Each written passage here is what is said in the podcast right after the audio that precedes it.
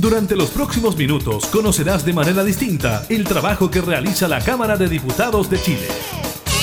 Comienza La Cámara en la Radio, con la conducción de la periodista Gabriela Núñez, en Radio Cámara de Diputados de Chile. La Cámara en la Radio.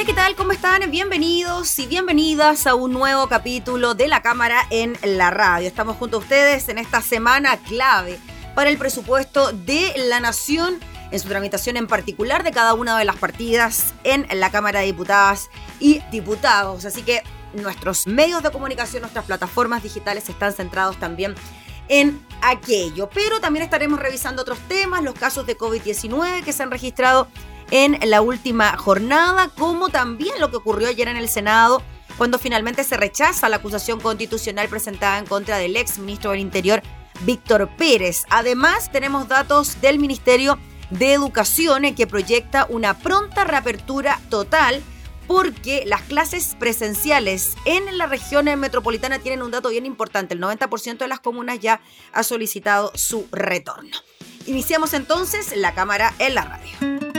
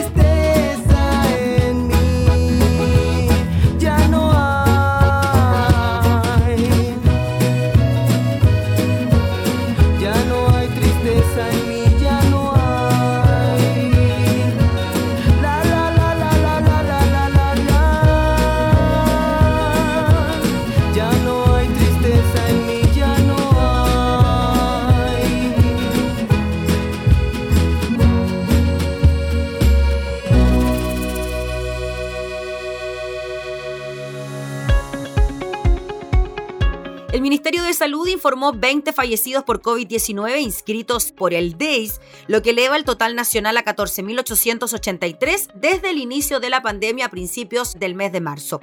En su reporte diario señaló además que hubo 1.003 contagios nuevos en las últimas 24 horas, de los cuales 656 son sintomáticos, 317 no presentan sintomatología y 30 no fueron notificados de su PCR positivo al MinSal. Las regiones con mayor aumento de nuevos casos confirmados son Atacama, Ñuble, Los Ríos y Biobío, mientras que Magallanes continúa presentando una disminución importante de la tasa de incidencia por 100.000 habitantes, pero sigue siendo la más alta a nivel país. De acuerdo al MinSal, la variación de nuevos casos confirmados a nivel nacional disminuye un 1% para los últimos 14 días. Asimismo, 8 regiones disminuyen sus nuevos casos en los últimos 7 días y 10 en los últimos 14 días. Los casos activos son 9.025, de este modo las personas que han contraído el SARS-CoV-2 desde marzo a la fecha son 533.610, de los cuales 509.401 se han recuperado. Según el reporte de la autoridad sanitaria, los pacientes internados en las UCI de la red COVID son 730, de los cuales 582 están conectados a ventilación mecánica y 79 se encuentran en estado crítico. De todas maneras, aún hay 339 ventiladores disponibles.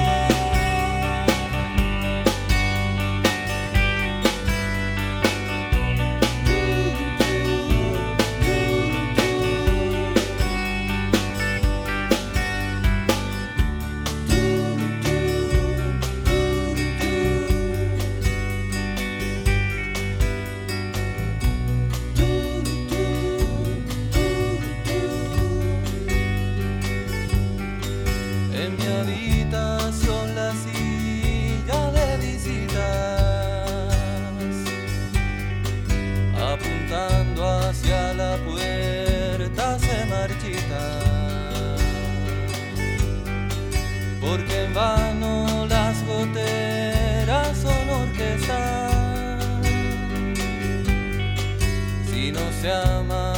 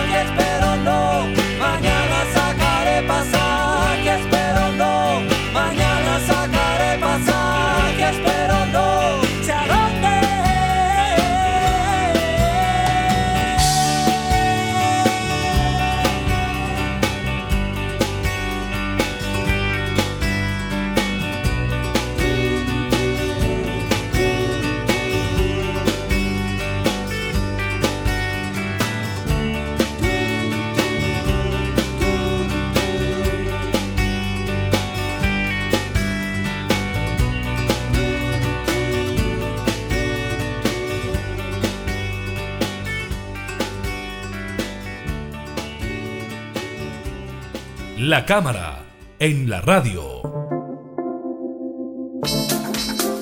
Parlamentarios y parlamentarias de la oposición eh, presentaron un proyecto de reforma constitucional que busca eliminar el quórum de los dos tercios en la próxima convención constitucional con el objetivo de que sea la propia instancia la que fije sus normas de aprobación, también su reglamento una de las posibilidades es mayoría absoluta. Vamos a hablar con uno de los firmantes de esta iniciativa, el diputado del Partido Comunista Hugo Gutiérrez. ¿Cómo está, diputado? Muchas gracias por recibirnos. No, gracias a ustedes por eh, conversar sobre el tema, yo creo, de mucha relevancia para nuestra ciudadanía. Primero, diputado, me gustaría que nos pudiese explicar el concepto de los dos tercios a la hora de lograr aprobaciones o rechazos en materia que tienen que ver con la redacción de la nueva constitución.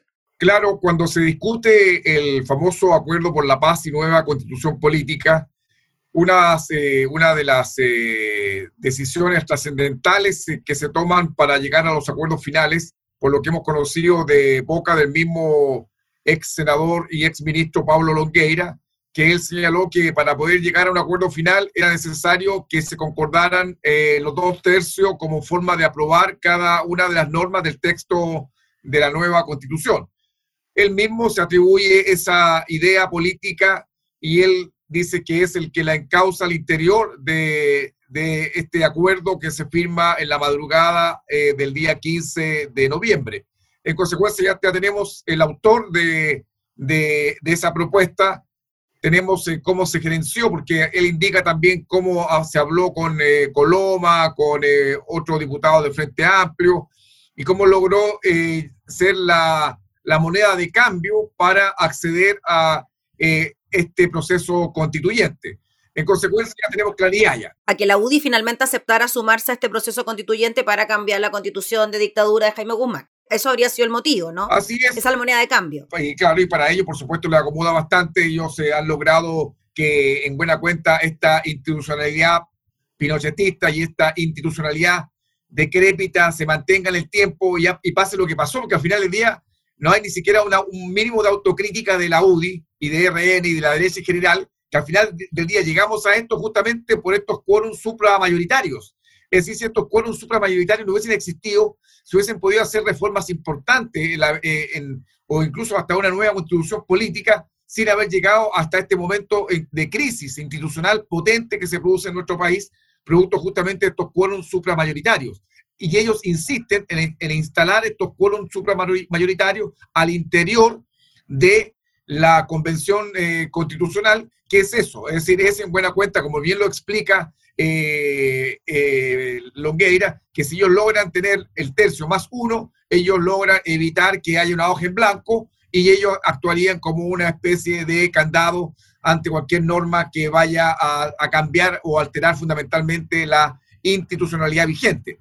Ese es el propósito explicitado por Loqueira. Estamos hablando de si es que se mantiene el número de los 155 constituyentes. ¿Cuánto es el número, perdón mi matemática, para poder alcanzar la aprobación o rechazo de las normas con los dos tercios? Bueno, son como es actualmente. Con 55 votos eh, ellos tendrían eh, el control prácticamente de la, de, la convención, que es lo que han tenido hasta el día de hoy del Congreso de la, de la, Nación, que es preocupante porque al final del día ellos saben que a través de estos cuerpos mayoritarios controlan eh, las instituciones. Lo que molesta, sin duda, y por eso que yo creo que la propuesta que hemos hecho nosotros, eh, algunos eh, diputados y diputadas, es decir, mire, acá que sea los propios convencionales que constituidos en su primera sesión digan, miren, vamos a votar estas normas en relación con estos temas por mayoría, por mayoría. Es decir, por mayoría ah, que esté presente en la convención. O esto requiere mayorías absolutas, es decir, 50 más 1. O esto va a requerir, estas materias son tan, tan relevantes que va, se va a requerir dos tercios. Pero eso que lo resuelva de manera eh, autónoma los convencionales. Nosotros, nosotros lo que queremos, sin duda, es democratizar la convención. Eso estamos pidiendo. Es decir, lo mínimo que estamos pidiendo es una convención democrática.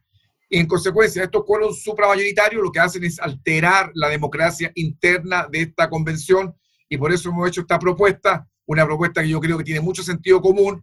Además, eh, eh, decirle a los convencionales, mire, convencionales, ustedes fueron elegidos por el pueblo, ustedes siguen de manera autónoma cuáles son los cuerpos con los que ustedes quieren eh, el, ir votando cada una de las normas de este texto tan relevante para Chile. Diputado Gutiérrez, ¿qué le parece que también luego de que eh, hayan presentado ustedes esta iniciativa junto a la diputada Vallejo, la diputada Maya Fernández, la diputada Camila Rojas, Tomás Hirsch, usted no sé si se me escapa alguno por ahí, hubo reacciones por parte de distintos sectores con dos argumentos, ¿no? Uno, esto mismo de la moneda de cambio, ¿no? Y lo que pudiese ocurrir con la posible, o sea, con la hoja en blanco a la hora de redactar la constitución. Y segundo, que ustedes a la hora de no participar dentro del acuerdo del 15 de noviembre, porque ahora se estarían sumando a esta determinación de cambiar las normas del juego que se aprobaron en esa oportunidad. ¿Cómo ve usted esos dos escenarios? Bueno, son dos críticas totalmente infundadas, es decir, eh, nosotros tampoco fuimos parte de la institucionalidad que se creó en dictadura. Toda esta normativa la hicieron cuatro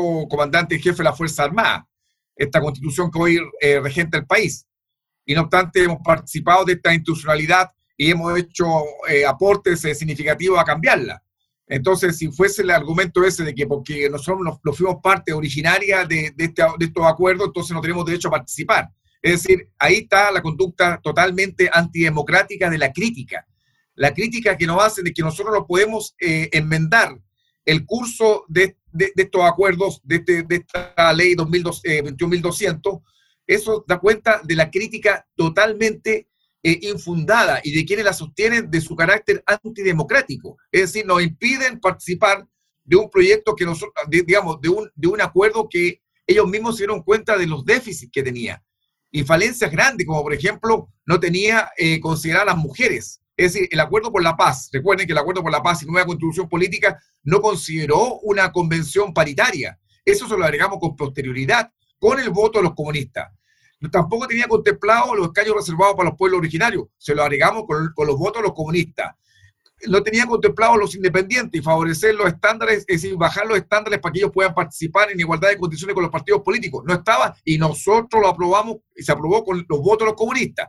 Cuando no estaban considerados los gastos en el plebiscito o regular los gastos de la, de la implementación de, la, de, este, de, esta, de este plebiscito eh, del 25 de octubre tan relevante en la historia de Chile, ¿quién lo reguló? Lo regulamos nosotros en el Parlamento. ¿Y con qué se hizo? Con los votos de los comunistas. Entonces, todos estos déficits que se, han ido eh, incorporando a ese llamado acuerdo por la paz ha sido con los votos de los comunistas y las comunistas. En consecuencia, ahora dicen, pero cuando nosotros estamos proponiendo, mire, bajemos, no, nosotros tampoco estamos proponiendo que se bajen los tercios.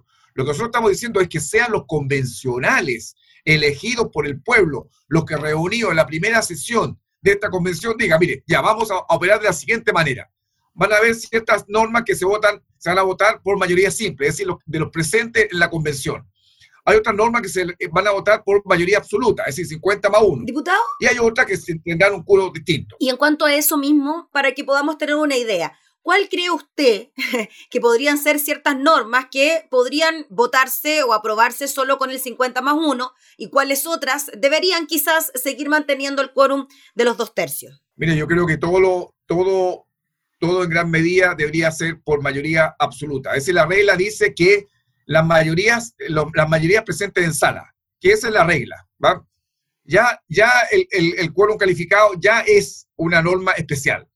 Aquí, si en, la, en una sala hay, hay 100 convencionales porque 55 decidieron no ir, o porque decidieron, como, como por ejemplo en la convención, en la Asamblea Constituyente Boliviana, algunos decidieron no ir, no presentarse, entonces, para frustrar desde ya los quórum, entonces llegaban 100, 100 convencionales. Bueno, esos 100 convencionales tendrán que resolver los problemas que se vayan presentando. No vamos a tener que esperar que llegue el otro 55 que decidieron no asistir para boicotear la convención o la asamblea. No vamos a esperar. Entonces la regla, la regla es, la regla democrática esencial es los presentes en sala, la mayoría presentes en sala. Y si hay 100, 51 son los que resuelven cada uno de los puntos en cuestión. Eso es lo que sin duda es lo democrático y es lo que debería ocurrir.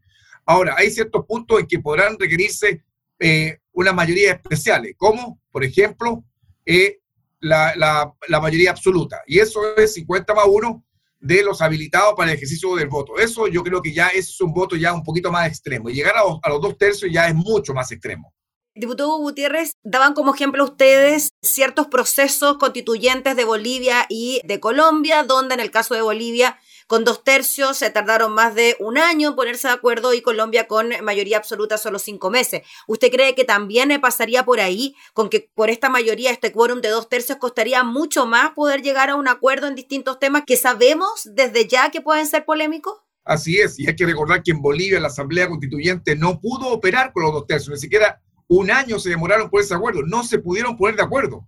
Y derechamente no hubo asamblea constituyente. Quien resolvió todo fue el Parlamento boliviano, donde ahí se resolvieron los temas cruciales, se resolvió en buena cuenta toda la, nueva constitución boliviana, que es la que hoy, hoy está vigente en, en, eh, Bolivia. Y, y, efectivamente lo que pasó en, en Colombia fue todo mucho más fácil porque se requirió un quórum de, eh, de, simple mayoría, que sin duda eso se, eso se obtuvo. Y en el caso de Ecuador, tras el aprendizaje de lo que ocurrió en Bolivia, el reglamento, el reglamento para, de votación, que lo fue de dos tercios, emanó directamente del Congreso eh, que estaba vigente, que fue quien le impuso el reglamento a la Asamblea Constituyente para efecto de las votaciones que tenían que realizarse internamente dentro de la Asamblea Constituyente de Ecuador. Diputado Gutiérrez, hay otro argumento también que se da incluso desde parlamentarios de la oposición diciendo que podrían estar de acuerdo con que efectivamente sea una votación de un 50 más 1 para distintas materias, pero que finalmente la ciudadanía el pasado 25 de octubre decidió que estas eran las reglas del juego en relación a la convención. ¿Usted cree que eso es así o que la gente no tiene tanta claridad sobre ese punto? Bueno, mire, ese es, una, ese es un argumento falaz porque eso significa que la gente cuando fue a votar el 25 de octubre fue a votar por que fue a votar primero por terminar con la constitución de Pinochet y abrir paso a una nueva constitución política hecha por el pueblo. A, eso fue a votar. Porque si fuera cierto lo que están diciendo algunos, como lo he escuchado al presidente de la Comisión de Constitución, de que ya la gente votó por los dos tercios, porque justamente estaba de acuerdo con que existiesen 155 convencionales, hay que recordarle al presidente de la Comisión de Constitución que hasta el día de hoy, hasta el día de hoy, los escaños reservados para el pueblo originario no están. Entonces, de acuerdo con su argumento, implicaría de que si la gente cuando votó el 25 de octubre no votó por los escaños reservados y supernumerarios para los pueblos originarios, porque no estaban dentro de los 155. Es decir, él mismo de ahora es lo que está haciendo con su argumentación es descartar la posibilidad de que haya reconocimiento a los pueblos originarios y que estos puedan participar de la convención. Es decir, es gravísimo lo que está diciendo con ese argumento, porque también deja afuera un proyecto que ya empezamos a discutir en la Comisión, en la comisión de Constitución, que es en relación con, el, con la participación de los chilenos y chilenas residentes en el extranjero, que también quieren participar y que también están excluidos de la convención. Y nosotros queremos que participen. Lo mismo pasa con los mayores de 16, menores de 18, que también queremos que tengan derecho a votar. Y eso no está estipulado y esos ya son proyectos que nosotros hemos resuelto ponerlo en tabla. Y eso no estaba en consideración al momento de que la gente votó el 25 de octubre. Han sido reglas que han ido surgiendo con posterioridad. Así que yo creo que hay que tener cuidado con el argumento que se levanta, porque pues son argumentos profundamente antidemocráticos y que dejan afuera a entidades o entes o agrupaciones o grupos relevantes en el país. Diputado Gutiérrez, finalmente, en cuanto a las posibilidades que tiene esta reforma constitucional eh, con los votos necesarios para poder continuar con su tramitación, ¿cómo la ve usted? Bueno, mire, yo, yo creo que, que esto es sin duda es un tema de discusión política, donde la ciudadanía tiene mucho que decir. Yo creo que acá hay un tema que es un tema, como dicen, un tema de país. Queremos que la convención tenga atribuciones autonómicas, es decir, que tengan atribuciones para definir su propio actuar, que sea en buena cuenta una, que tenga plena autonomía esta convención, que quede fuera de control, de control externo, porque al final del día nosotros somos el Parlamento, el que es el que le está fijando su modo de operar, su modo de ir votando cada norma del texto del texto constitucional. Nosotros somos lo que le estamos indicando, mire, ustedes tienen que hacer y actuar de esta forma. Es decir, nosotros, los parlamentarios, en ejercicio. Nosotros, los mismos que estamos desprestigiados, le estamos diciendo a los convencionales, mire, ustedes tienen que hacer las cosas de esta manera. Cuando la gente justamente ha despreciado los quórums supramayoritarios, ha despreciado sus quórums, ha despreciado la forma de hacer política diseñada en los tiempos de la dictadura y que se mantiene hasta el día de hoy. En consecuencia, yo creo que lo que aquí se tiene que hacer es permitirle a los convencionales elegidos por el pueblo fijar sus propias reglas de votación interna. Muy bien, pues diputado Hugo Gutiérrez, le agradecemos enormemente por darnos su apreciación sobre este proyecto y su argumentación también frente a ciertas críticas que han surgido. Que esté muy bien. Gracias. Gracias a ti, Gabriela. Que esté muy bien. Gracias. Era el diputado Hugo Gutiérrez, integrante de la Comisión de Constituciones de la Cámara y autor eh, de estos proyectos que buscan rebajar los quórums en la Convención Constituyente.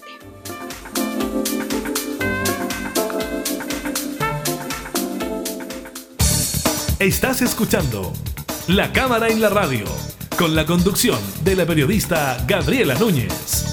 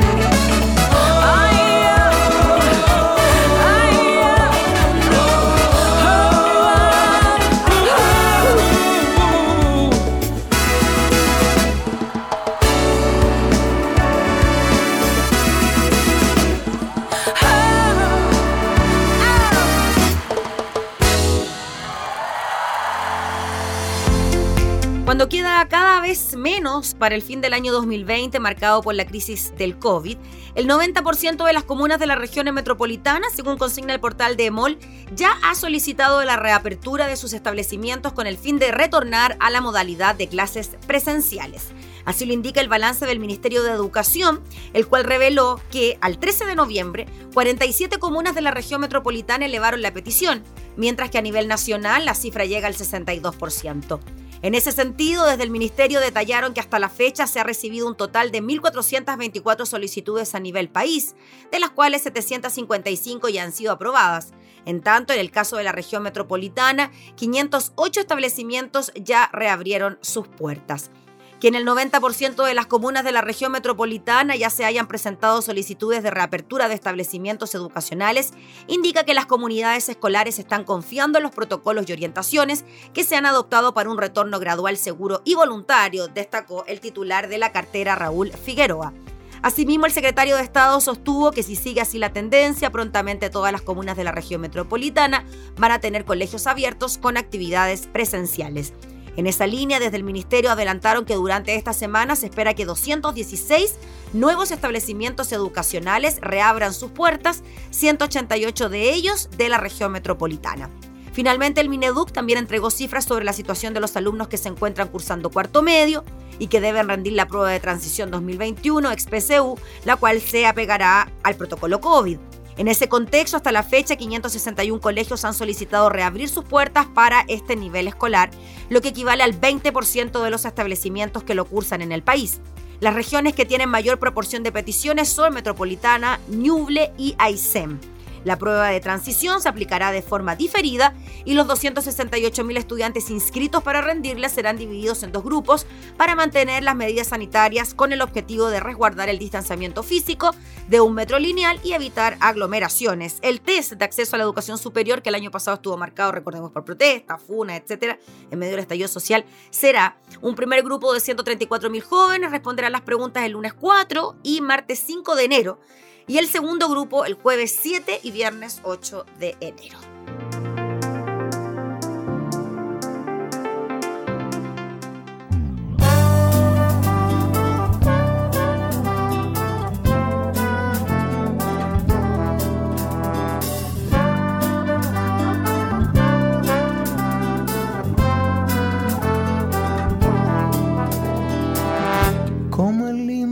Tu aliento de la luz, de abordar viejas tristezas, de sur eres tú, porque somos diferentes. Visitarte una vez más es la sangre y la esperanza de nuestro puerto fluvial de musgo sobrenatural. Tu siervo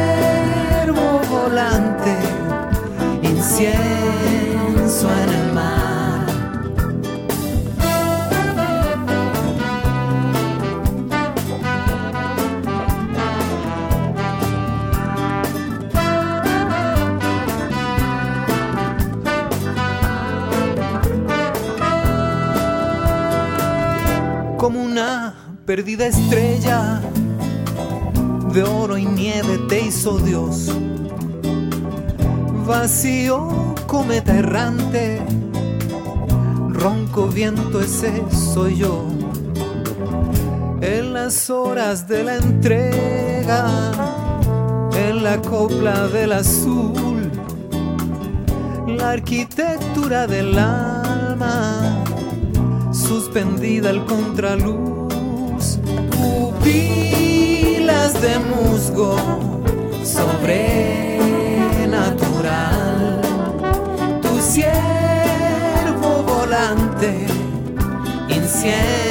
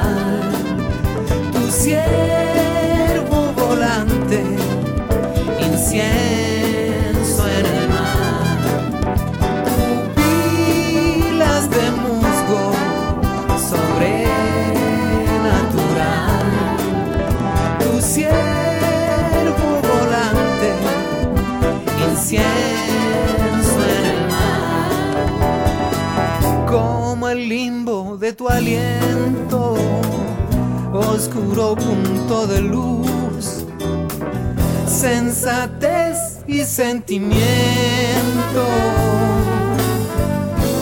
poesía eres tú.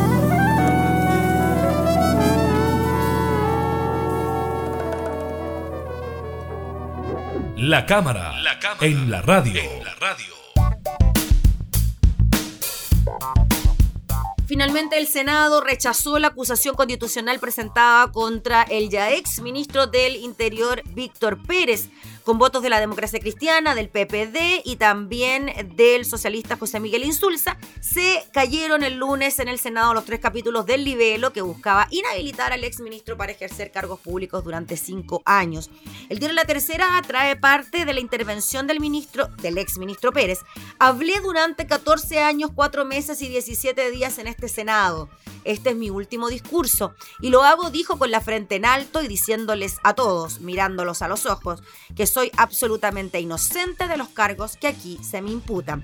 Esas fueron las palabras del ex ministro del Interior Víctor Pérez en la sala del Senado, las pronunció el lunes pasadas las 2 y media de la tarde con el objetivo de persuadir a quienes hasta el 28 de julio fueran sus compañeros, recordemos que él estuvo tres meses en el cargo, de convencerlos de no aprobar los capítulos contemplados en la acusación constitucional que impulsó la oposición en su contra y que recordemos fue aprobada en la Cámara de Diputadas y Diputados el pasado 3 de noviembre. Y a esa petición se inclinó el lunes el Senado, instancia que rechazó todos los capítulos del texto acusatorio. Recordemos que hubo una comisión de la Cámara de Diputados y Diputadas encargada de presentar esta acusación ante el Senado, compuesta por la diputada Carmen Hertz, la diputada Loreto Carvajal y también por el diputado Marcos y la Vaca.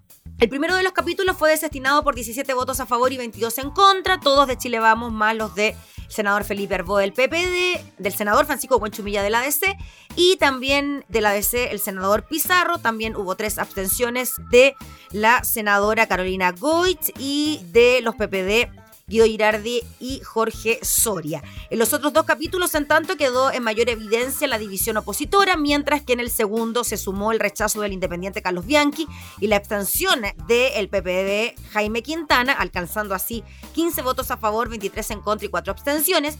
En el tercero hubo aún más rechazos de la centroizquierda con 24 votos en contra, 14 a favor y 4 abstenciones.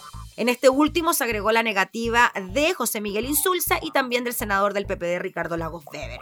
¿Qué fue lo que dijo, por ejemplo, el senador Guenchumilla? Me niego a colgar en la plaza pública a un ministro que estuvo tres meses en el cargo, mientras el senador Arboe advirtió, aludiendo al caso Pío Nono, que hacer responsable a un ministro por un acto ilícito cometido por un carabinero en el marco de una institución que realiza dos millones de procedimientos al día, es poner a la figura del jefe de gabinete en un imposible de prever y también de superar. En el sector, varios habían transmitido en la antesala de la votación que la acción no tendría sustento jurídico suficiente para inhabilitar al histórico militante de la UDI de ejercer cargos públicos por cinco años. El hecho de que el ex titular del Interior hubiese dimitido sentó un precedente en esos comités desde donde transmitieron que el objetivo político principal, la institución que contempla como sanción una acción de esta naturaleza, ya estaba cumplido. Incluso antes que eso, que Víctor Pérez concretara su salida del gabinete, la centroizquierda veía en una eventual renuncia como un gesto a considerar en su paso por el Senado. Fue precisamente ese el argumento en el que insistiría el lunes en varias oportunidades el representante del exministro, Gabriel Saliasnik. El jurista subrayó que el exministro ya había asumido su responsabilidad política al dejar el cargo y no correspondía ya que se le impusiera una sanción punitiva como la de privarlo de sus derechos políticos y ciudadanos. La acusación constitucional quedó desprovista desde ese momento del sentido político. Así que así fueron las cosas en relación a lo que ocurrió con esta votación. Tras eh, lo ocurrido, Víctor Pérez recibió aplausos de Chile Vamos y también de los ministros del comité político que lo acompañaron durante toda la jornada. El ex secretario de Estado se refirió además a su futuro político, el que hasta el lunes estaba supeditado al destino de la acusación.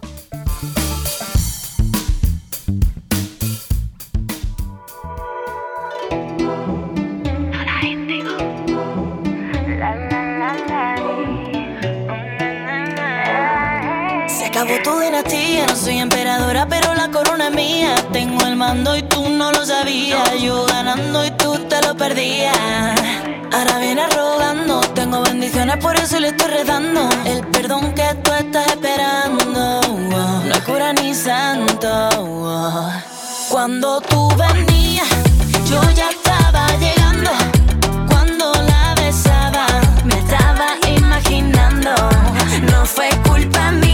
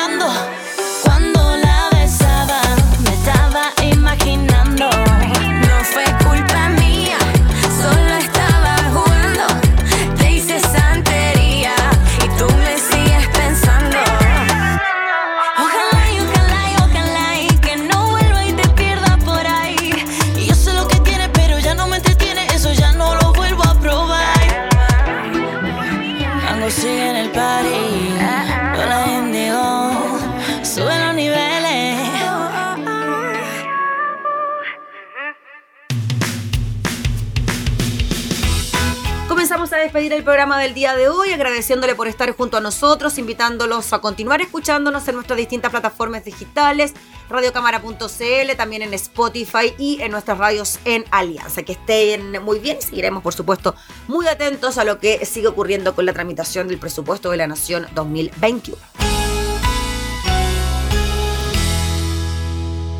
Hemos presentado La Cámara y la Radio una mirada amena a la agenda de trabajo de los diputados. La Cámara en la Radio, con la conducción de la periodista Gabriela Núñez.